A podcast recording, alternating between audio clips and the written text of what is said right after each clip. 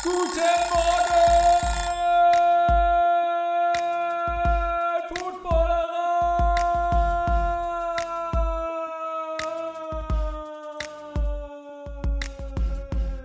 Moin Moin, liebe Leute, schön, dass ihr dabei seid. Heute im Frühstücksei haben wir zwei Spiele für euch. Ähm, einmal die Raiders gegen die Browns und die äh, natürlich die Vikings gegen die Bears. Ähm, ich spreche heute mit Gianni, ähm, den habe ich schon zweimal zu Gast gehabt. Äh, damals war er in Amerika, einmal in Miami und einmal in Tampa direkt nach dem Spiel mit ihm gesprochen. Er ist Vikings-Fan und ähm, deswegen rufe ich den heute mal an. Mal gucken, ähm, wie ihm der Auftritt seiner Vikings gefallen hat. Moin Flo. Moin Gianni. Was ist los bei dir? Ist überhaupt keine Atmosphäre zu hören. ja, heute mal ein bisschen ruhiger. Ich bin äh, gut gelaunt zwar, aber leider nicht so atmosphärisch wie sonst, wenn du mich anrufst. tatsächlich gut gelaunt, tatsächlich, ja? Ähm, ja, doch. Also, weil, also wir wollen noch nicht zu viel vorwegnehmen, genau. aber wir können sagen, ähm, du, die gute Laune kommt natürlich von dem Vikings-Sieg. Ähm, bin gespannt, wie du, wenn wir gleich darüber reden, aber dieses Spiel denn, denn überhaupt äh, einschätzt, weil ich fand heute, ähm, du hast ja auch das, das Raiders äh, Browns Spiel hast du ja auch angetan, oder? Genau, ja, das habe ich auch angetan. Also so ein schöner Doubleheader, der jetzt, ich sag mal, ja, ein jemanden, der zum ersten Mal Football gucken würde, würde wahrscheinlich nicht Fan werden nach diesem Spieltag, oder? Das nicht, aber wenn man natürlich die Spannung drumherum weiß mit den Playoffs und so weiter, dann davon leben dann ja auch die Spiele. Und äh, beim ersten Spiel, ja, da war es schon ein bisschen schwierig, dann wach zu bleiben, aber ich habe mich natürlich auf die Vikings gefreut, von daher genießt man es da mal, wenn man am Monday Night dann mal zwei Spiele hintereinander haben kann. genau.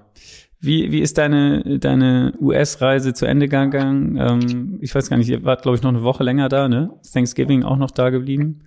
Genau, ähm, wir hatten noch ein Thanksgiving-Dinner dort, äh, einfach so im Restaurant, wussten auch nicht, was man dann so machen kann vor Ort, aber hat dann ganz gut geklappt und äh, waren noch ganz entspannt die Tage.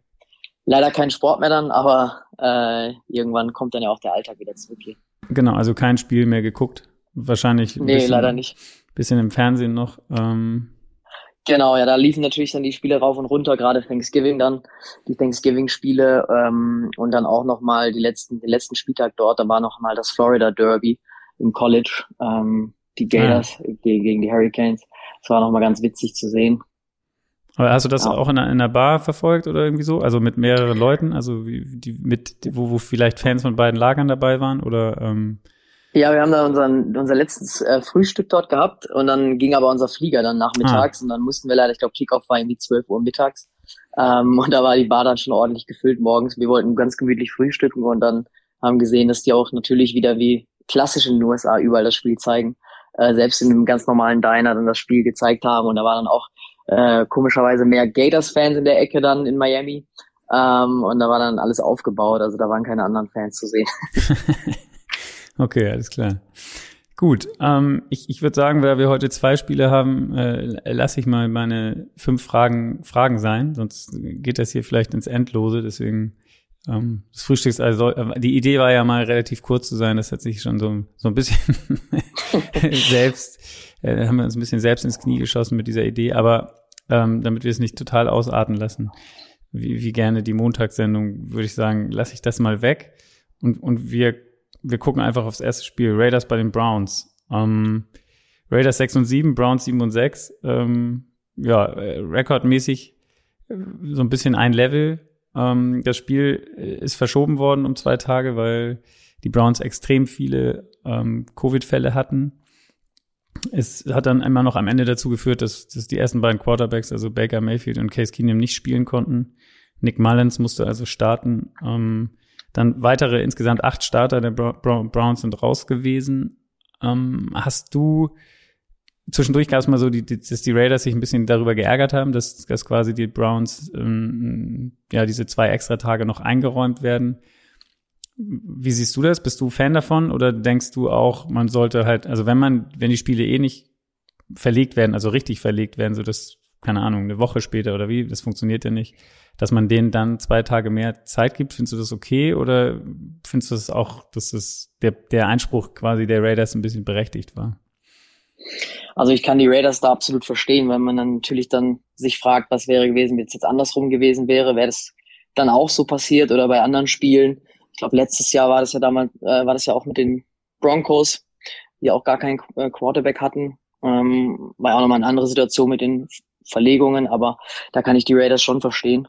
Aber ähm, ja, du hast es gerade angesprochen, es haben trotzdem ja viele gefehlt. Das heißt, so viele kamen dann ja eigentlich gar nicht mehr zurück. Das heißt, diese Hoffnung, dass noch welche fit werden ähm, oder welche geklärt werden vom Covid-Protokoll, ist ja dann eigentlich nicht mehr eingetreten.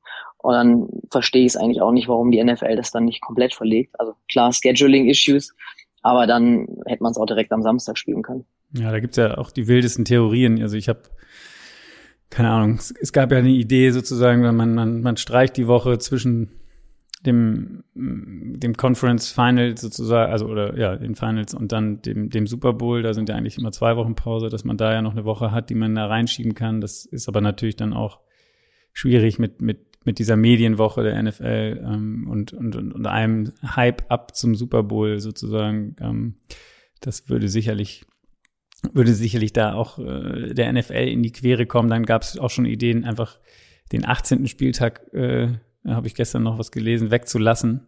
Ähm, um, und äh, quasi dann vor den Playoffs die Teams sich gesunden zu lassen, damit die Playoffs wenigstens mit, mit gesunden Teams stattfinden. Ähm, ja, alles, alles wilde, wilde, wilde Sachen. Von daher ist wahrscheinlich diese, diese zwei Tage Verschieberei oder mal drei Tage ähm, die, die beste Variante. Ähm, ich bin trotzdem mal gespannt, wie das wird. Also es sieht ja nicht so aus, als wenn das äh, weg, weggehen wird in den nächsten zwei, drei Wochen. Und ähm, wenn dann die Playoffs vor der Tür stehen und etwas ähnliches passiert, ähm, ja, da ist dann eigentlich wenig Raum noch dafür, ja. um, um da was zu verschieben, weil du dann ja auch, also wenn es dann wirklich in die K.O.-Spiele geht, ähm, wird ja dann auch, wenn du ein Spiel verschiebst, der, der dann weiterkommt, hat ja dann irgendwie auch einen, einen krassen Nachteil, wenn er dann nur drei oder vier Tage Zeit hat, um das nächste Playoff-Spiel zu spielen. Das kann ich mir eigentlich nicht vorstellen.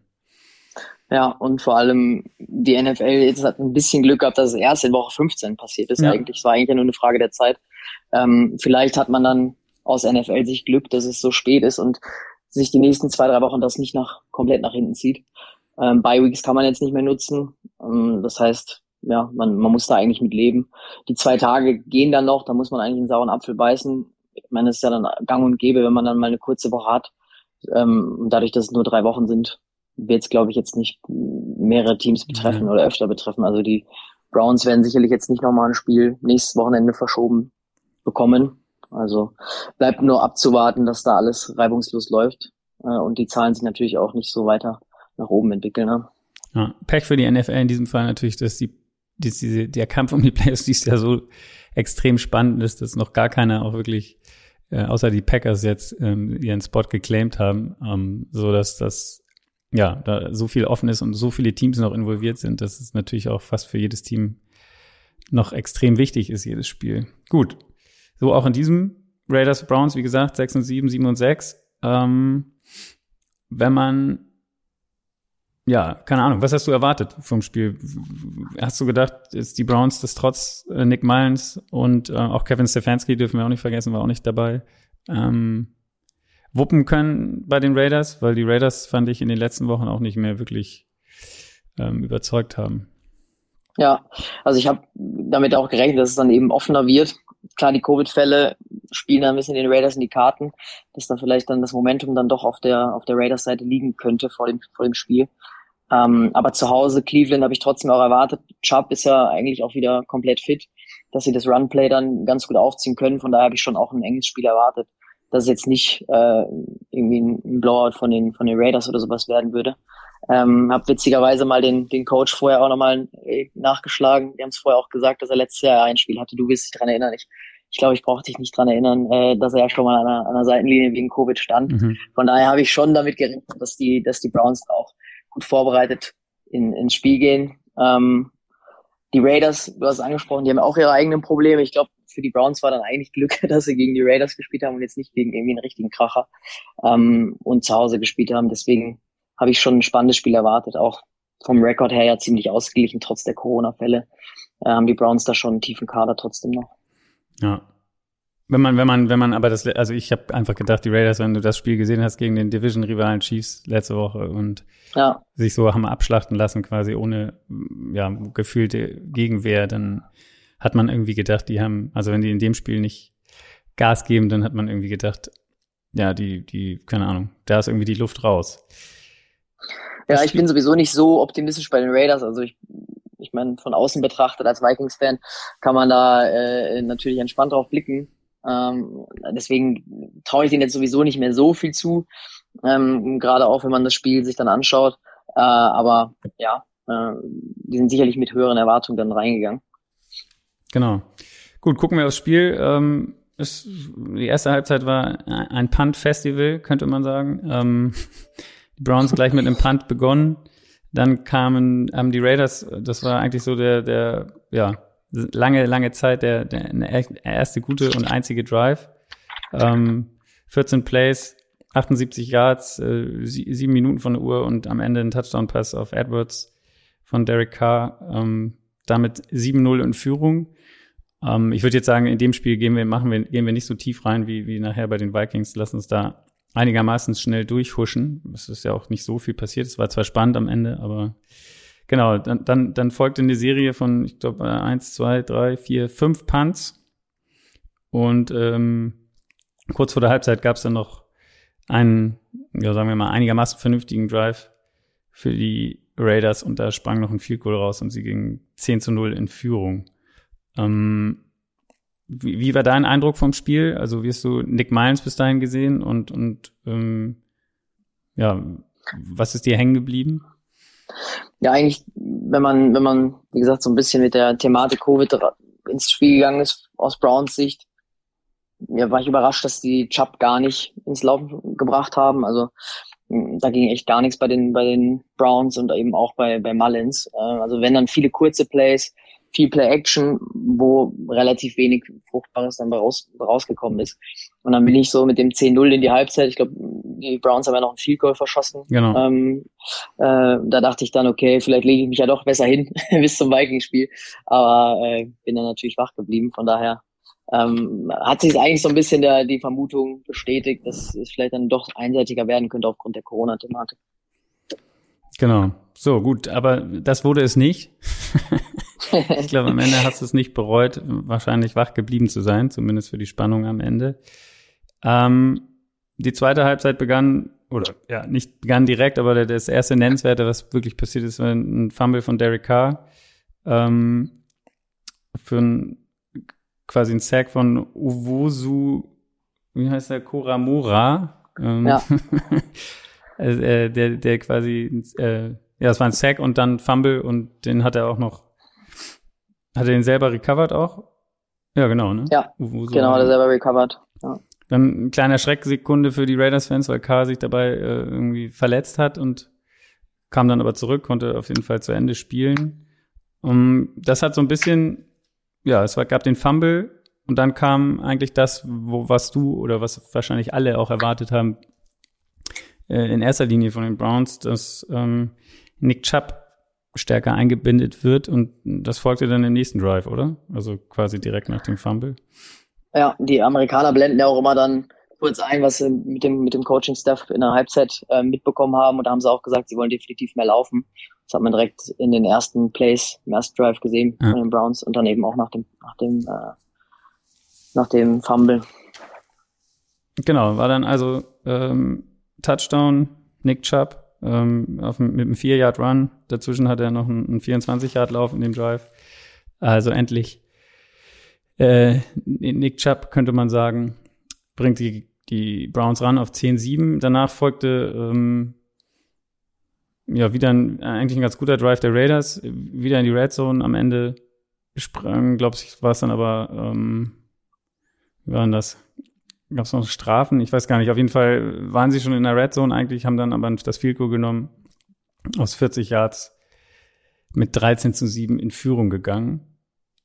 Ähm, ja, und dann, dann kamen die Browns wieder, also dann dazwischen gab es noch diverse Punts, 13 zu 7. Ähm, hast du das Gefühl gehabt, dass es in, in dem Moment dann auch, auch kippen könnte. Also dass die Browns nach dem, nach dem erfolgreichen Drive mit Chubb, mit dem Lauf, ähm, dann noch so einen, so einen guten Drive hinlegen können?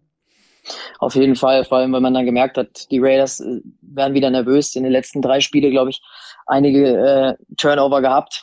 Ähm, und dann hat sich ja auch so wieder ein bisschen eingeschlichen direkt nach der Halbzeit. Ähm, ich glaube, da hatten die Raiders dann mehr zu verlieren als die Browns eigentlich.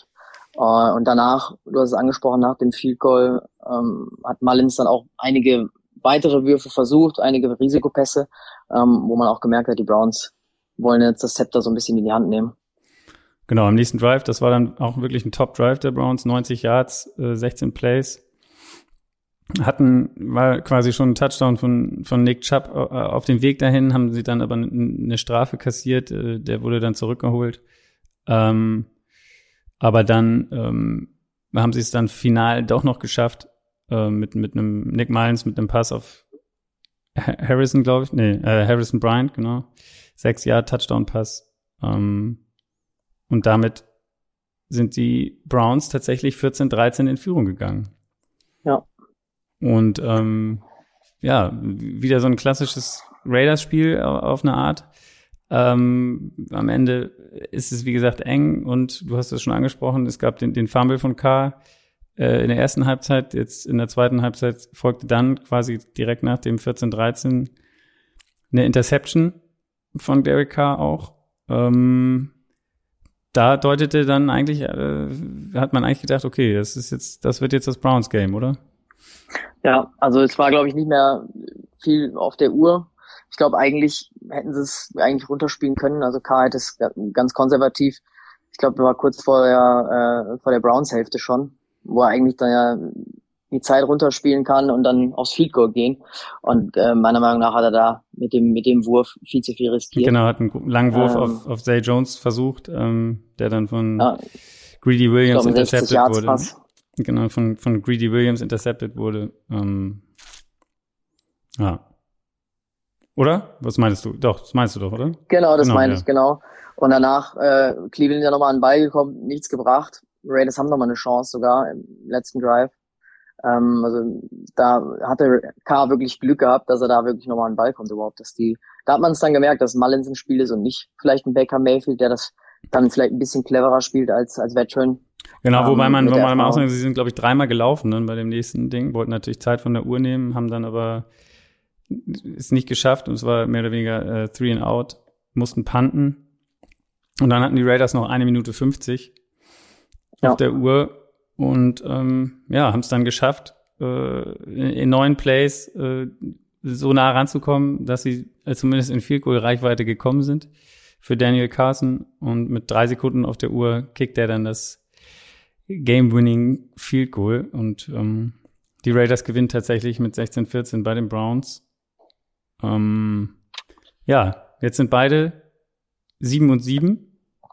Ähm, und wir haben Passt so ein bisschen in die AFC. Ja, wir haben es vorhin schon angesprochen. Also wirklich auch verrückt für die, für die, für die ähm, Browns. Mit, mit einem Sieg wären sie, wären sie Erster in der AFC North gewesen.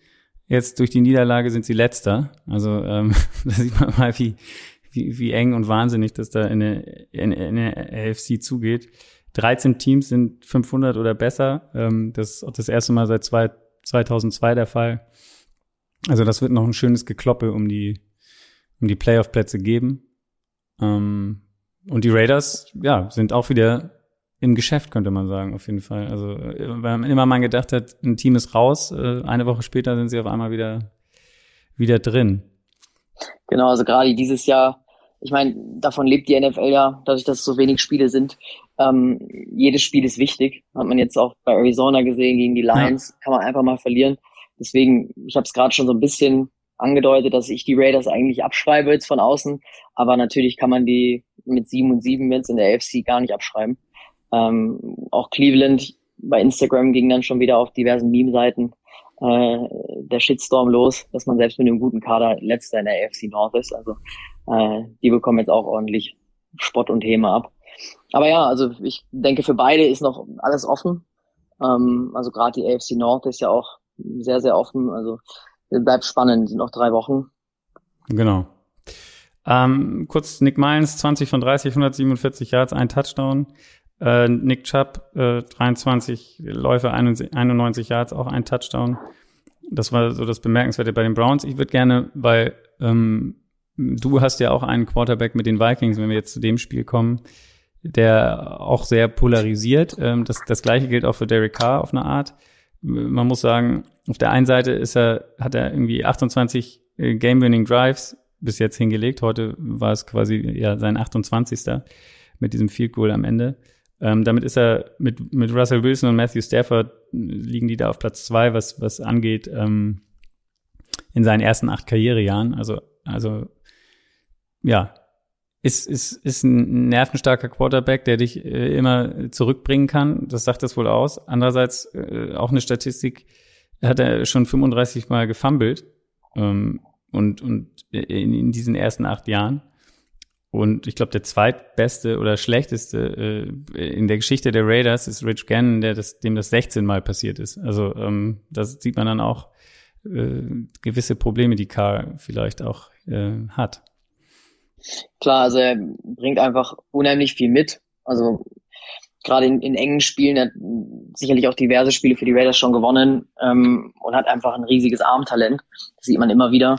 Ähm, jetzt fehlen ihm natürlich so ein bisschen die Waffen, muss man ganz klar sagen. Klar, Rux ähm, raus, Waller ist auch verletzt immer noch. Ähm, also ich glaube schon, dass K ein super starker Quarterback ist. Du hast gerade mit Cousins angesprochen, ähm, die beide einfach nicht so die Wertschätzung bekommen, aber trotzdem auch in manchen Spielen dann nicht clever genug sind, um das den Sack zuzumachen, was vielleicht ein, beim Rogers oder äh, Tom Brady dann wieder auf der Seite ist. Ähm, und das fehlt vielleicht bei solchen Spielern noch, dass sie eben nicht, ja Top 10 vielleicht sind, aber eben nicht Top 5. Ja. Dann, dann könnte ich mir, könnte ich gleich die Einschätzung da mal, genau, du hast es gerade gesagt, Top 10 oder Top 5. Siehst du das für beide? Also, oder wen siehst du besser? Kirk Cousins oder, oder Derek Carr? Das ist eine schwierige Frage. Also, ich glaube nämlich, du hast damals, ich habe dich, glaube ich, bei der Einsendung gefragt, welche deine, welche zwei du behalten würdest von Kirk Cousins, Devin Cook, Jefferson, glaube ich, und Thielen, waren es, glaube ja. ich. Und du hast auf jeden Fall dich nicht für Kirk, Kirk Cousins entschieden. Ähm, wie siehst du? Ja, also, weil ist es natürlich so, wenn ich jetzt, wenn man ja nicht jetzt der GM wäre und, und sehe seinen Vertrag, dann kommt man natürlich nicht da, da nicht raus. Also wenn man jetzt aber wirklich das mal komplett ausblendet, ähm, dann, dann ist Cousins eigentlich ein, ein Top-Quarterback, wo man jetzt keine Baustelle aufmachen muss, meiner Meinung nach. Also ähm, den würde ich schon, oder man, man kann schon das Team um ihn rum bauen. Ähm, es ist aber so, natürlich in, in entscheidenden Momenten fehlt es dann doch hier und da. Das hat man diese Saison auch gesehen man hätte da ein, zwei, drei Siege vielleicht mehr auf dem Konto haben können, wenn vielleicht, ich sage jetzt einfach mal ein Brady bei, bei den Vikings spielen würde, ähm, weil einfach mit den Waffen, gerade das Receiving Core und auch Tight Ends, Devin Cook dort ähm, in der Offense, also du, da hat man einfach genügend Waffen, ähm, wo Cousins dann doch hier und da mal ja so ein bisschen im Schatten ist und, und sich gar nicht zeigt in manchen Spielen. Also es ist so, ist ein bisschen so ein Luxusproblem, weil es gibt natürlich auch Teams, denen geht's damit deutlich schlechter. Aber das ist natürlich auch so ein bisschen Fluch und Segen zugleich, so hatte ich es ja damals auch schon beschrieben. Weil man kommt irgendwie nicht so richtig raus aus diesem Mittelfeld, 10, Top 10, 15 Team vielleicht. Ähm, aber darüber hinaus wird's ein bisschen schwer. Und so ähnlich sehe ich das auch bei K. Ja. Gut.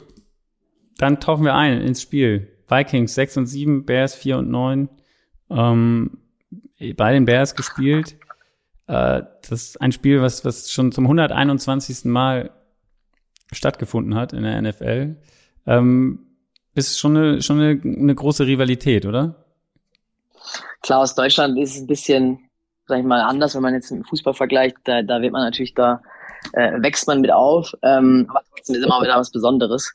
Ähm, Gerade wenn man dann vielleicht aus einem bekannten Kreis Bears-Fans kennt oder auch Packers-Fans kennt, ähm, wo man dann so ein bisschen sticheln kann. Aber es ist ja, aus, aus osteuropäischer Sicht würde ich mal behaupten, eher auf so einer, so einer gesunden Basis. Aber man sieht schon immer, ähm, wenn man so die Fans dort im Stadion sieht, äh, dass sich das schon gegenseitig aufziehen und vor allem auch die Stimmung dann nochmal was ganz anderes ist als bei anderen Spielen vielleicht, ja. Ich weiß gar nicht, ob ich dich gefragt habe, aber warst du mal bei einem, bei einem Viking-Spiel? Also warst du schon mal in dem Stadion? Nee, leider nicht. Hm. Ich habe hoffe natürlich jetzt, die Vikings ähm, waren ja unter der Woche auch in den News, äh, dass sie sich den UK-Markt gesichert hatten, leider ja. nicht den deutschen. Ähm, von daher hoffe ich, dass sie vielleicht ja nächstes Jahr dann nach London kommen. Das ist auf jeden Fall mein Ziel, dann dorthin zu kommen, anstatt nach Minnesota, weiß nicht, da kommt man jetzt vielleicht nicht ganz so schnell mal hin. Ja. Gut, tauchen wir rein ins Spiel. Ähm, Punt, Punt ging's los, dann die Vikings, äh, der erste Drive, äh, sag ich mal, von Substanz, führte gleich zum ersten Touchdown und auch mit einem, ich nehme an, einem deiner, deiner Lieblinge äh, bei, ja. den, bei, bei, den Vikings, Justin Jefferson, fängt den Touchdown zum 7-0. Ähm, was macht den so besonders oder was, was, was zeichnet den aus? Ja, einfach seine, seine Schnelligkeit, seine, seine Fähigkeit, Routes zu rennen. Also wird ja jetzt öfter auch gedoppelt im zweiten Jahr. Im letzten Jahr war er noch so ein bisschen unscheinbar, dadurch, dass er eben nicht als einer der Top-Receiver gepickt wurde. Zwar in der ersten Runde. Ähm, und da letztes Jahr so ein bisschen unterschätzt wurde und trotzdem jetzt, wenn er gedoppelt wird, ähm, einfach immer wieder schafft, das, das Matchup zu gewinnen äh, und macht einfach Spaß, ihm zuzuschauen. Also ist einfach immer gut gelaunt, was man so mitbekommt. Und ähm, ich habe ihm auch im Fantasy tatsächlich habe ich mir ertradet und bei uns sind ja auch die Playoffs losgegangen. Von daher war das für mich auch nochmal wichtig, dass er heute den Touchdown da direkt am Anfang gefangen hat. sehr, sehr, gut, sehr gut. Ähm, auch, auch eine Statistik zu ihm an diesem Spiel. Er hat jetzt, äh, ist an Randy Moss vorbeigezogen in, die, in diesem Spiel. Ist jetzt der, zwei, der an zweiter Stelle, was die, die meisten Receiving Yards in den ersten zwei Saisons als Wide Receiver angeht. Ich weiß gar nicht, wer, ich habe vergessen, wer jetzt Erster ist. Ähm, aber ich glaube, den wird er auch noch einholen. Also wenn er jetzt in den nächsten drei Spielen noch äh, was fängt, dann müsste er, glaube ich. Ich glaube, 20 Yards fehlen ihm noch. Ich weiß ja. tatsächlich nicht, wer jetzt Erster ist, aber ähm, 20 Yards, glaube ich, fehlen, fehlt's noch, fehlen ihm noch äh, in drei Spielen. Da bin ich guter Dinge. Man hat heute eigentlich gedacht, dass es vielleicht äh, reißen wird sogar noch. Aber ja, hinten raus war er nicht mehr so involviert, ne? Genau, ja. Aber ähm, das noch als News äh, ist im Pro Bowl äh, auch gewotet worden. Ja. Also das kam auch vom Spiel raus. Er kam da mit einem Randy Moss äh, Pro Bowl Classic Jersey eingelaufen und äh, hat sich mit Randy Moss warm, warm gemacht. Also ja, genau. da ist die Verbindung auf jeden Fall da. Ja. Gut. Ähm, ja, dann und dann kam eigentlich das, was was dieses Spiel so ein bisschen auch dominiert hat, wie ich fand. Also die Bears haben sich am Ende eigentlich das ganze Spiel selbst, ja, wie soll man es nennen, also in, ins Knie geschossen. Ähm, ja. Ob es durch, durch Turnovers war, ob es durch Strafen war, ob es durch nicht gefangene Bälle war. Das war wirklich, also man muss eigentlich sagen, ähm, dass das Spiel so lange in der, in der Theorie noch, noch eng war, ähm, äh, spricht für die Bears Defense und nicht für die Vikings Offense in dem Fall sozusagen. Allerdings, was die, was die Bears on Offense zusammengebracht haben, ähm, das war wirklich, ja, es war zum Teil echt hart anzugucken. Ähm, mit der Vikings-Brille auf wahrscheinlich was, was sehr schön oder erträglich. ähm, ja, also ich, ich habe gedacht, also klar, so ein, so ein Division-Duell dann noch gegen Rivalen ähm, und bei den Vikings sowieso bin ich eigentlich schon von einem engen Spiel ausgegangen, auch wenn da so viele ausfallen. Aber ähm, es war natürlich dann schon entspannt zu sehen, sag ich mal, dass man, dass dann die Bears offensiv gar nichts auf die Reihe bekommen haben. Sicherlich die Vikings Defense, gerade was Sacks angeht, ja sowieso Nummer eins in der NFL. Mhm. Und ich glaube, die Bears sind irgendwie zweitschlechteste Team, was das angeht. Ähm, da kann man mit der Vikings-Brille schon entspannter da mal drauf schon auf so ein Spiel. Genau, dann, also gab es, wie den angesprochenen Fumble von Justin Fields, äh, von Kevin Danzler geforst sozusagen und äh, Barr hat ihn recovered ähm, hat dann am Ende dazu geführt, dass du ja bist mit einem mit einem Field Goal, also war das Ende des ersten Viertels, dann kann ähm, hat die Defense der Bears es immerhin geschafft, quasi nicht noch einen Touchdown zuzulassen aus dieser guten Feldposition. Da muss man auch einen Spieler hervorheben heute, Thomas Graham. Ich glaube, der hat sein erstes Spiel gemacht ja. ähm, auf, auf Cornerback und der hat echt, echt ein, ein gutes Spiel gemacht. Ne? Also ähm, ich glaube, in dem Fall war es ein Pass, der zu Jefferson auch gehen sollte, den er äh, verteidigt hat. Ja, ähm, also da ist man natürlich auch mit der Erwartung so ein bisschen reingegangen. Okay, ich glaube, auf, auf Corner waren, glaube ich, nur einer äh, von den Bears als Starter und sonst waren alle sind ausgefallen. Und gerade bei Jefferson hat man dann gedacht, auch Osborne, dass sie da äh, ordentlich Yards abspulen werden. Aber der hat ein, ein Riesenspiel gemacht, muss man sagen. Also haben es bei Zone auch thematisiert, dass er sicherlich äh, sein Agent in, in den nächsten äh, ja, Wochen und Monaten jetzt in der Free Agency dann auch einige Anrufe bekommen wird. Ja, wenn, wenn einer Werbung gemacht hat, dann er heute für sich zumindest. Wenn man, für die Bears, ja. Wenn man auf die Bears guckt. genau, also Field Goal Joseph, 10 zu 0. Ähm, dann ging es weiter, äh, wie gesagt, der, der äh, Negativ, der Negativlauf der Bears. In der nächsten Possession haben sie es tatsächlich bis in die, äh, bis in die Red Zone geschafft. Ähm, aber da äh, gab es dann den nächsten Fumble. Diesmal war es äh, nicht Fields, sondern Montgomery. Ähm, ja. Hat man, war erst auch äh, eine interessante Geschichte, weil eigentlich hat, hat das niemand gesehen. Also es hat zwar gab diesen Fumble, beziehungsweise man hat eigentlich nur gesehen, dass ein Vikings-Spieler irgendwie nach dem Tackle aufstand und mit dem Ball in die andere Richtung lief. Ähm, aber das passiert ja relativ häufig, so dass, ohne dass es irgendwie einen, ja. einen Grund hat. Und man hat, es hat dann auch ewig gedauert. Das ist mir heute auch ein paar Mal aufgefallen. Nachher gab es auch noch, später gab es auch noch mal so eine Situation, wo, wo es ewig gedauert hat. Also man hat überhaupt keine Bilder gesehen. Also man konnte sich überhaupt kein, kein, kein Bild erstmal machen davon und hat dann gedacht, okay, war kein, kein Fumble. Am Ende, wie gesagt, war es ein Fumble. Ähm, auch, auch, äh, ja. Wie, wie genau, es war, glaube ich, da noch ein Coaching-Challenge, äh, genau. weil Sheldon Richardson ist dann äh, zu Mike Zimmer gerannt und hat gesagt, genau. auf jeden Fall war das, war das ein Force Fumble. Da bin ich aber, aber auch ja, mal gespannt, wie man das als Trainer immer, also ich glaube, da kommt ja gefühlt bei jedem Spielzug ist, ist ich habe den Catch gemacht, der war nicht incomplete, ich, ich habe ihn gefummelt rechtzeitig, also wie gesagt, ihm aus der Hand geschlagen und was weiß ich nicht noch alles. Ich glaube, wenn der Coach jedes Mal darauf hören würde, was die Spieler ihm sagen, dann aber da wieder meine, meine Stadionsicht, äh, wo ich in Amerika war, also die zeigen es ja wirklich dann eine Sekunde danach, hundertmal auf dem, auf dem Screen. Ähm, und ich, beim Fußball gab es ja auch mal so eine Szene, wo dann wohl ein Schiri da mal was auf der Leinwand gesehen hat, ja. aufgrund dessen das entschieden hat. Ähm, aber da frage ich mich auch, ob die Coaches dann nicht auch immer wieder draufschauen eigentlich, weil dann hätte Simba das auch gesehen, dass es zumindest eng ist. Ähm, und ich meine, es war, glaube ich, dann ja noch in der, in der, ersten Halbzeit, also da kann er dann die Challenge Flag ja auch mal werfen dann. Genau. Aber es wurde wie am Ende, wie sowieso als Turnover geruled. Das war schon der neunte Turnover in den letzten drei Spielen der Bears und äh, null eigene, die sie zustande gebracht haben. Das äh, spricht auch schon äh, eine Sprache, ähm, warum die Bears so schlecht sind. Allerdings ähm, aus dem Fumble in der Red Zone konnten die Vikings dann kein äh, äh, Kapital schlagen. Auch da gab es wieder ein, ein Top-Pass-Verteidigung äh, von, von Graham, ähm, ich glaube bei Dritter und wäre es eigentlich Jefferson, glaube ich, auch wieder Jefferson gewesen, der den Ball fangen sollte. Aber auch der wurde top verteidigt, so dass es hier dann ein Three and Out gab und dann ähm, ja die die äh, Bears nochmal mit einem Drive ähm, waren glaube ich auch wieder, warte, ich muss einmal, genau, sie sind dann einmal für Fourth Down gegangen, äh, schon relativ früh im Spiel in, in der Situation, das hast du, glaube ich, du hast es eben angesprochen, den Kommentar bei der Sohn, die haben auch es eigentlich nicht verstanden, weil die Bears relativ häufig auch kon konservativ gespielt haben. Ja. Wo es ja um, für die eigentlich um nichts mehr geht.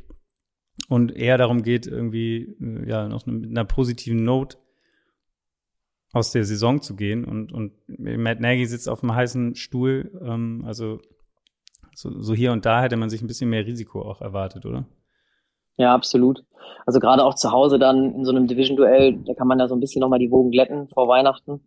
Ähm, auch wenn es vielleicht gar nicht mehr so viel hilft, aber ich meine auch die Spieler, die wollen, äh, hat man glaube ich auch gesehen, Fields hat glaube ich einmal auch Richtung äh, Nagy geguckt, dass er doch für äh, das Fourth Down ausspielen möchte. Also fragt man sich dann auch, was dann in so einem Matt Nagy vorgeht, aber wird auch seine Gründe dafür haben.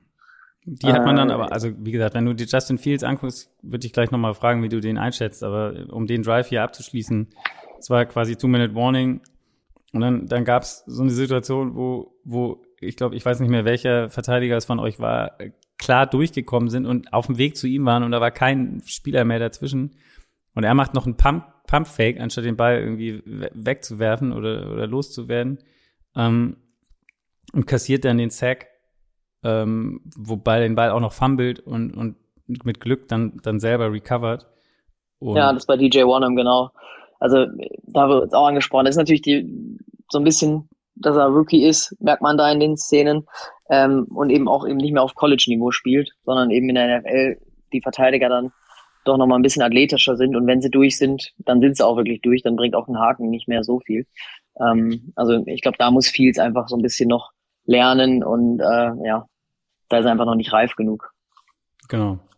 Endete dann, also wie gesagt, durch den Sack waren es, glaube ich, dann Zweiter und 24 und Dritter und 24 und dann blieb ihnen nur das Field Goal, hat sie immerhin aufs Board gebracht ähm, und es stand dann 10-3. Ähm, und dann kam, ja, das war dann kurz vor der Halbzeit, wie gesagt, die, die äh, Vikings bekommen dann nochmal den Ball. Und dann gab es, glaube ich, die bei Twitter hieß es, glaube ich, die, die, die, die wahnsinnigste Interception aller Zeiten wurde schon äh, von Kirk Cousins, äh, weil das sah wirklich absurd aus, oder? Also äh, nimm mich mal mit in den, in den Wurf. Was du da ja, ich, ich, ich habe auch einen Tweet gelesen, ähm, also für die, die die Highlights vielleicht noch nicht geschaut haben oder es noch nicht vor Augen haben. Ähm, es sah teilweise aus, kann sich so vorstellen wie ein Punt eigentlich. Also so sah der Wurf aus von, von Cousins war meilenweit äh, kein, kein Vikings äh, in der Nähe und äh, der Bears äh, Safety konnte es einfach ganz normal aus der, aus der Luft pflücken. Den glaube ich hätte jeder von uns äh, intercepted. Aber was ich nicht ganz ähm, so nachvollziehen konnte, dann war eben das Foul an Jefferson oder das vermeintliche Foul. Also es, es sieht so aus, als würde er ausrutschen, wegrutschen ähm, und dann so ein bisschen in den Bears-Verteidiger rennen oder der Bears-Verteidiger in die Hacken von Jefferson. Ähm, ja, reg laut Regelwerk ist es dann wohl kein Foul, ähm, aber das habe ich dann, gerade wenn man sich so die, die PI-Diskussionen äh, anschaut, ich meine, Jefferson war noch meilenweit weg vom Ball, aber ähm, dass sowas dann nicht ein Foul ist, wenn man sich andere Strafen so anschaut. Ähm, weil das erklärt so ein bisschen, warum Cousins da hinwirft. Aber klar, da erwarte ich schon, und da sind wir wieder bei einem Quarterback ähm, von einem Kaliber Brady und Co., dass dann auch ein Cousins frühzeitig erkennt, okay, Jefferson rennt die Route nicht zu Ende, dass er den dann eben nicht mehr dahin wirft, wo er eigentlich hinwerfen wollte. Ja. Schöne Bogenlampe. Ähm, ja. Gut, das, das, war natürlich vom Wurftyp, wenn er jetzt so eine, so eine Kanone geworfen hätte, dann wäre es wahrscheinlich nicht passiert, weil dann hätte er den Ball länger in der Hand behalten. So hat er, war das halt so wie so ein, wie so ein Lob. Ähm, ja, keine Ahnung. Wie du sagst. Also, und das, das hat dann, ja, hast du dann so ein bisschen noch gedacht, oh, okay, jetzt ähm, fangen wir auch an zu straucheln vielleicht oder, oder das kommt jetzt wieder zu so einem klassischen Zeitpunkt, denn das wurde dann auch gleich eingeblendet in den letzten zwei Minuten der ersten Halbzeit hat, äh, haben die Vikings, glaube ich, 75 Punkte zugelassen in dieser Saison, was irgendwie äh, NFL-Spitze ist auf jeden Fall. Ähm, ja, klar, also wenn man sich so die letzten Spiele anschaut, also auch ne, gegen die Steelers ähm, äh, vor einer Woche. Also das sind dann so Spiele, wo man eigentlich denkt, okay, da kann nichts passieren. Und eigentlich ist ja nichts groß passiert. Man ist immer noch in Führung. Äh, die Bears haben bis dahin eigentlich offensiv gar nichts gerissen. Ähm, aber so richtig in Tritt war man außer, und das war auch, zieht sich auch so ein bisschen durch die Saison bei uns, dass der Opening Drive eigentlich immer äh, recht vielversprechend ist und oft mit einem Touchdown und danach wenig kommt. Auch Cook war so ein bisschen ähm, außen vor, hat zwar viele Carries bekommen, aber war nicht so durchschlags durchschlagskräftig. Ähm, und da hat man schon gedacht, okay, wie kommen die jetzt aus die, aus die, aus der Pause raus? Weil das war auch ja so ein bisschen immer die letzten Wochen. Die zweite genau. Halbzeit hat sich dann immer so ein bisschen so ein anderes Gesicht gezeigt. Lass uns kurz noch abschließen. Ähm, die, die Vikings haben Glück gehabt, dass sie gegen die Bears spielen. Die haben aus der guten Feldposition nichts gemacht. Hatten dann sogar noch einen Field Goal Versuch von aus 49 Yards von Santos, der dann aber von Tomlinson so halb geblockt wurde. Ähm, das hat dann sogar auch nochmal den Vikings die Ball gegeben mit 22 Sekunden. Da haben die aber dann nicht mehr richtig was versucht. Ähm, die Halbzeitstatistiken und auch die gesamten Statistiken dieses Spiels, ähm, auch am Ende, sprechen eigentlich, ähm, ja, auch schon, in, in, wie gesagt, in der Halbzeit eigentlich klar, wenn man nur auf die Daten guckt, bis auf die Punkte, klar für die Bears. Glaube, es waren zu dem Zeitpunkt 155 zu, zu 93 Yards insgesamt für die Bears, mehr First Downs für die Bears. Ähm, schon, schon, schon wilde, wild eigentlich, oder? Wenn man sich das, das, das anguckt. Und ähm, ja, also ich, vom, vom Spielverlauf nimmt man das dann gar nicht so wahr, äh, aber ich war dann auch etwas überrascht. Aber spricht auch dafür, dass die Vikings irgendwie nicht so viel außer ihre zwei Drives offensiv zustande gebracht haben. Absolut. Also ich habe es auch erst gar nicht so wahrgenommen, bis die, bis die Zahlen eingeblendet worden sind. Ähm, aber da auch wieder mit der Vikings-Brille, wenn man da sagt, okay, man, man ist da erstmal in Führung, ähm, schaut mal, wie man, wie kommt man aus der, aus der Pause raus. Ähm, aber das ist ja auch oftmals andersrum bei uns. Wir spielen eigentlich ganz gut, aber machen den Sack nicht zu. Ähm, und heute hatten wir Glück, dass wir gegen Chicago gespielt haben, die eben ja auch nicht wirklich was vorangebracht haben. Ähm, weil gegen anderen Gegner der Leistung wäre es zur Pause wahrscheinlich schon ein bisschen anders. Hätte es anders ausgesehen, sagen wir so. Genau. Also, es ging dann, wie gesagt, 10-3 in die Halbzeit. Ähm, dann ging es eigentlich so weiter. Auch wieder so ein Moment, Justin Fields ähm, hatte, hatte dann den, den ersten Drive hatten die Bears, dann mussten sie wieder panten. Dabei war wieder so ein, so, so, so ein Play, wo, wo er sich einen Sack einkassiert, wo es dann Dritter und 25 wird, wo er eigentlich die Chance hat, den Ball wegzuwerfen. Also in den, diesen Situationen sieht man wirklich, ja, er ist Rookie, wie du es gesagt hast, und ähm, kann dann, ja, ist, ist dann vielleicht in, die, in diesen Situationen einfach nicht in der Lage, ähm, sich das Team oder, oder, oder noch, noch die richtigen Entscheidungen zu treffen. Man, man sieht dann allerdings in anderen Drives auch später, dass er eigentlich es ja kann. Also sein, sein Arm ist da, er hat einen guten Arm, er, er kann auch Würfe anbringen in enge Fenster. Ähm, es ist wahrscheinlich einfach noch so ein bisschen so dieses, was man so schön immer sagt, ähm, irgendwann settelt sich das Spiel so und verlangsamt sich so für den, für den Quarterback, wenn man angekommen ist. Und das, das scheint bei, bei Fields irgendwie noch nicht so richtig der Fall zu sein. Ähm, genau, Punt.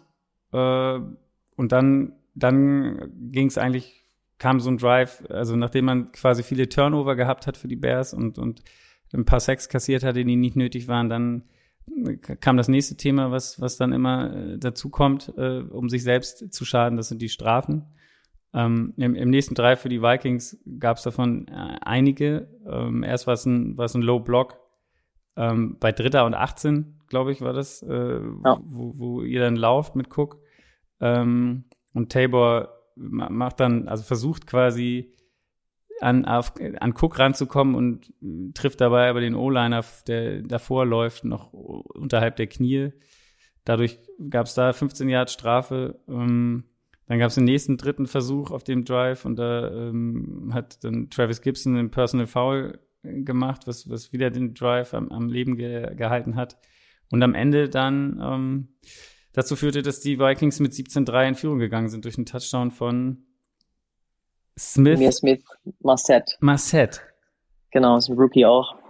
Ähm, der ist noch nicht so oft in Erscheinung getreten, oder? nee, der war tatsächlich die erste, ich glaube, die erste Saisonhälfte äh, verletzt. Dann war der eigentlich nie im Kader. Ähm, aber ja, vielversprechendes äh, äh, Right Receiver Talent.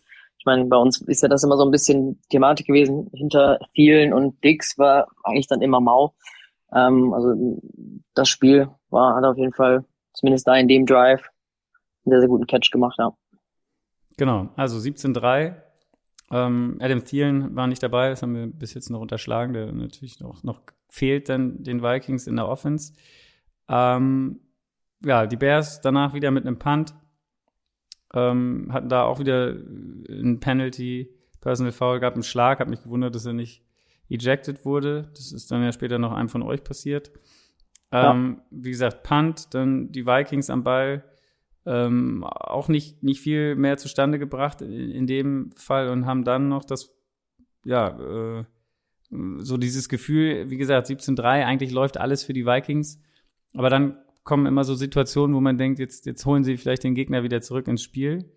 Ähm, es gab dann den geblockten Punt ähm, von Damian Williams und äh, gibt den Ball den Bears nochmal in aussichtsreicher Position. Ab, ab wann ist denn für dich in dieser Saison immer so dieser Moment da, wo du dann denkst, okay, äh, der entspannte Sieg, den ich, den ich mir jetzt endlich mal erhofft habe, der könnte auch noch in Gefahr geraten?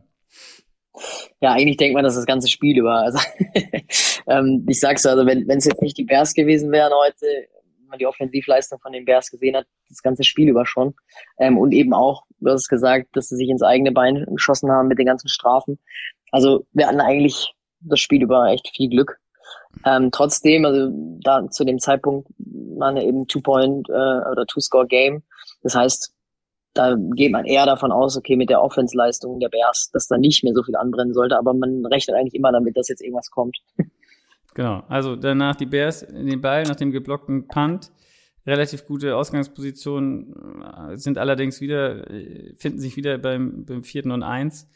Und da fand, das war dann wieder auch so ein, so ein, so ein, so ein, so ein Ding. Ähm, Fields kriegt irgendwie den Ball und rennt irgendwie los zur Seite nach außen, aber ich, ich habe die ganze Zeit gedacht, man sieht nicht, was er, was sie eigentlich vorhaben. Also man, man sieht nicht seinen, okay, er, er sucht, will eigentlich einen Pass spielen oder wollte er doch selber gehen?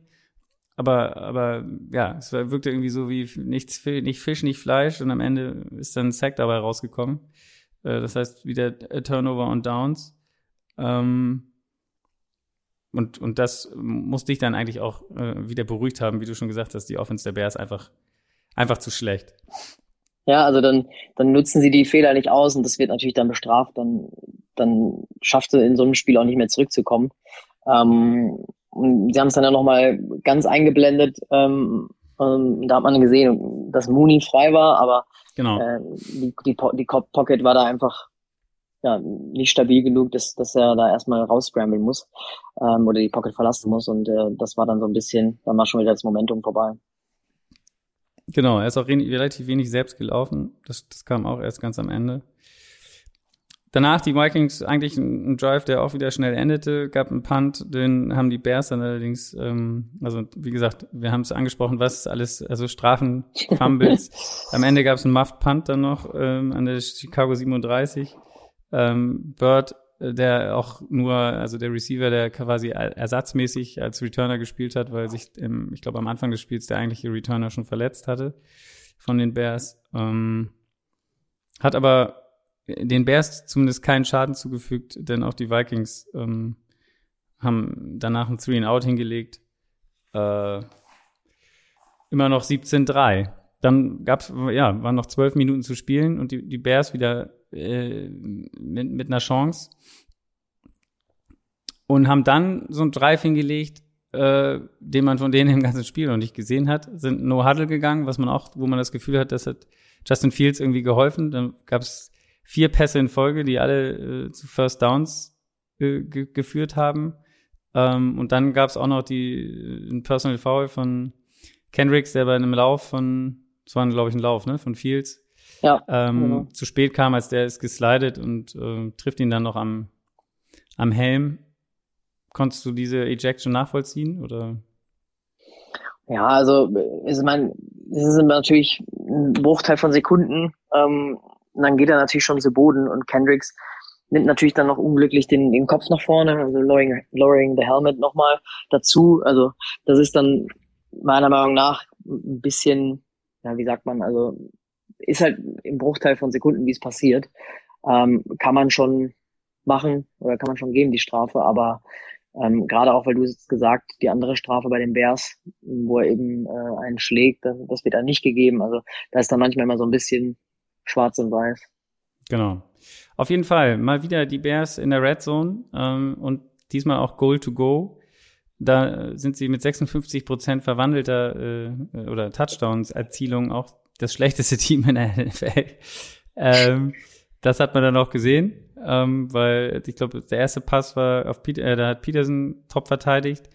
Ähm, der zweite oder dritte, ich weiß es nicht mehr ganz genau, auf jeden Fall hatten sie die Chance. Graham hätte den Ball äh, Jimmy Graham fangen können in der, in der Endzone, hat ihn dann gedroppt, was auch so ein Thema war dann heute. Und bei Vierter und Goal wirft, wirft er dann auf Mooney ähm, außen tief in der Endzone und äh, ja, da wurde er erstmal incomplete geruled, beziehungsweise out of bounds. Also, dass er nicht rechtzeitig oder ja, nicht beide Füße oder sonstiges auf dem Boden bekommen hat.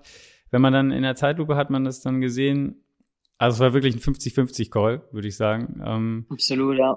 Man, man ist, ihr müsst euch das so vorstellen, das Schienbein reicht ja dann auch, wenn das auf dem Boden liegt, quasi als, als, als einziger Körperteil und dann müssen nicht beide Füße drin sein. Aber er hat quasi zeitgleich mit dem Ellbogen außen im Aus aufgesetzt, wie, wie das Schienbein den Boden berührte. Ähm, wahrscheinlich so ein Call, der, wenn sie, also sie haben incomplete gegeben, die Schiris, wenn sie, wenn sie den als Touchdown werten, dann hätte das wahrscheinlich, wäre es wahrscheinlich auch stehen geblieben. Ähm, so gab es halt nicht genug, um es zu overturnen, oder? Ja, genau. Also ich meine, oftmals geben sie es ja eigentlich dann erstmal den Touchdown und schauen es dann äh, ähm, eben andersrum. Deswegen hat mich gewundert, dass der Schiri, der da äh, ein paar Meter daneben steht, nicht direkt auf Touchdown entschieden hat. Mhm. Ähm, aber ja, das hat sich dann so ein bisschen durchgezogen für die Bears einfach, dass heute einfach gar nichts gelungen Ging gar nichts. Das ja. blieb dann auch so. Ähm, die Vikings auch nichts mehr wirklich zustande gebracht und auch offensiv nicht mehr stattgefunden. Die Bears später nochmal den Ball dann wiederbekommen. Da gab es dann auch wieder so ein Mooney, so ein Ball, den er fangen muss. Ähm, fängt ihn nicht. Und ähm, ja, dann bei Vierter und Vier sind sie wieder für gegangen. Äh, ah nee, nicht Mooney war das, Bird war das da in dem Fall, der eigentlich den Ball fangen könnte, fangt ihn nicht. Ähm, Vikings wieder mit wieder mit einem Punt. Ich fand es ganz lustig, in der, man guckt ja dann auch immer bei Twitter, gerade wenn die Spiele nicht so wirklich äh, exciting sind. Und da gab es von Charles Woodson einen ganz geilen Tweet, der gesagt hat, wenn die Bears nur auf einem Feld spielen würden, was 80 Yards lang ist, dann, dann wären sie ein richtig gutes Team. ähm, das trifft so ein bisschen, ja. Also heute auf jeden Fall äh, trifft es ganz gut. Am Ende ähm, gab es dann doch noch einen Touchdown, also wirklich in der allerletzten Sekunde für die Bears. Das Spiel endete 17-9, der Extrapunkt wurde nicht mehr geschossen, weil er nicht keine Auswirkungen mehr auf das Spiel gehabt hätte. Der, äh, ja, für die Statistiker Horsted fängt den, den Touchdown ähm, und damit endet das Spiel 17-9. Das war dann zum Beispiel eher ein Call, den ich nicht verstanden habe, aber ähm, da war es dann auch egal. Du hast ja gerade schon mich gefragt, äh, wann, wann ist man sich eigentlich sicher oder unsicher bei so einem Vikings-Sieg? Und das kommt natürlich auch noch dazu, wenn bei den Vikings dann offensiv gar nichts mehr geht, wo man das Gefühl hat, okay, wenn jetzt die Bears nur einen Touchdown machen, dann, dann wird schon wieder eng. Also von daher war ich froh, wenn es dann vorbei war endlich.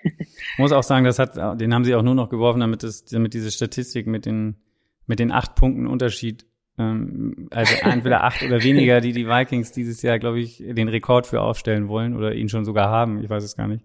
Aber auf jeden Fall passt die, durch diesen Touchdown am Ende das jetzt auch wieder in diese Kategorie. Ähm, und in den letzten zwei Minuten auch wieder. Und also, in den letzten zwei Minuten äh, auch wieder Punkte kassiert. Also ähm, Genau. Am Ende müssen wir sagen, vielleicht, wie heißt es so schön, ein gutes Pferd springt nur so hoch, wie es muss. Ähm, die Bears auf jeden Fall äh, heute ein dankbarer Gegner, ähm, gerade on Offense. Ähm, wie gesagt, die Statistiken sprechen eigentlich für die Bears, wenn man jetzt mal die Punkte außen vor lässt. Ich glaube, Kirk Cousins hat, wenn ich das jetzt hier richtig sehe, 87 Pass Yards insgesamt nur. Dalvin Cook. Ist dann schlechteste Leistung als Starter. 89 Yards gelaufen. Also Kirk Cousins auch 12 von 24. Zwei Touchdowns, eine Interception. Gut, ich glaube, am Ende ist ihm das scheißegal. Er nimmt den Sieg. Ähm, Justin Fields 26 von 39, 285 hat, ein Touchdown, hatte halt den Fumble und wie haben wir schon angesprochen. David Montgomery 60 Yards. Ähm, ja, müssen wir so konstatieren, die Bears bleiben oder gehen auf 4 und 10, die Vikings 7 und 7. Und siehe da, wenn man dann das Playoff-Picture äh, öffnet, dann sind die Vikings auf einmal auf Position 7 und in den Playoffs im Moment. Das zieht sie natürlich auch äh, nicht nur durch diese Saison, sondern durch die letzten Jahre. Also jetzt gehen die Hoffnungen natürlich wieder rauf und jetzt geht's nächste Woche gegen die Rams. Genau, Mal Rams, schauen, wie es da dann. Rams, geht. Packers und dann nochmal gegen die Bears. Genau, also ich glaube, mit jetzt nochmal zwei Siegen aus den drei Spielen, dann äh, haben sie sehr, sehr gute Chancen. Ähm, geht natürlich knackig. Gerade wenn man Green Bay schon einmal geschlagen hat, oftmals in so Division-Duells ist ja dann so, vielleicht gewinnt man eins und das andere gewinnt dann der andere. Ähm, deswegen ist das Bears-Spiel ganz am Ende ja auch noch nicht durch. Letztes Jahr haben sie uns eben auch einen Strich durch die Rechnung gemacht durch den durch den äh, Sieg gegen uns. Also von daher, klar, die Hoffnungen gehen jetzt wieder so ein bisschen hoch. Man schielt wieder auf die Playoffs. Ähm, morgen spielt ja noch Washington gegen die Eagles. Je nachdem, wie es da ausgeht. Ich glaube, Washington gewinnt den Tiebreaker noch aktuell gegenüber uns. Von daher. Gut. Wir sind, wir sind gespannt. Gianni, vielen Dank. Ähm, Sehr gerne. Äh, ja, genau. Vielleicht, vielleicht hören wir uns ja noch mal wieder. Mal sehen, wenn die Vikings in die Playoffs kommen und es äh, in, auf, einen, auf einen Samstag vielleicht fällt oder einen, müssen wir mal gucken. Wir wissen noch nicht genau, wie wir das mit dem Frühstücksei dann weiter durchziehen, wenn jetzt hier die, die Playoffs anstehen. Und Thursday Night ist ja, glaube ich, jetzt nur noch diese Woche und dann nicht mehr. Ähm, mal gucken, wie, wie sich das da weiter verteilt. Wir wollen es auf jeden Fall irgendwie am Laufen halten. Mal gucken, wie wir das, wie wir das machen. Ähm, ja, dank dir. Ähm, gehst du jetzt ins Bett oder bleibst du wach? Ich werde mich jetzt wahrscheinlich noch ja so zwei, drei Stündchen hinlegen, ja, bis dann der Wecker klingelt, genau. Cool. Dann, ja, danke dir, wie, wie gesagt, ich, ich melde mich und ich, ach ja, genau, das habe ich vergessen. Ich, hab, ich wollte mich eigentlich am Anfang bei dir entschuldigen. Das tue ich dann jetzt am Ende, dass wir, dass ich eigentlich gesagt hätte, wenn die Steelers gegen die Vikings spielen, dann hören wir uns wieder. Das habe ich dann irgendwie ähm, unelegant elegant übergangen und habe mir da mein, mein Steelers Kumpel eingeladen, mit dem ich dann ein bisschen über die Steelers geredet habe. Hat sich am Ende ja für dich gelohnt und ähm, die Steelers haben verloren. Ich habe ich hab lieber, lieber den Sieg äh, genau. genommen gegen die Steelers. Vielleicht hätten wir dann verloren. Von daher bin ich, bin ich dir nicht böse. Alles gut. Alles klar. Vielleicht hören wir uns wieder nochmal in dieser Saison. Ansonsten ähm, alles Gute und vielen Dank. Bis dahin. Danke. Dir auch. Ciao, ciao. Ciao. Euch auch da draußen ähm, eine schöne Woche. Bis dahin. Es gibt ja noch einiges an Football zu gucken. Morgen geht's ja gleich weiter mit noch zwei Spielen. Ciao.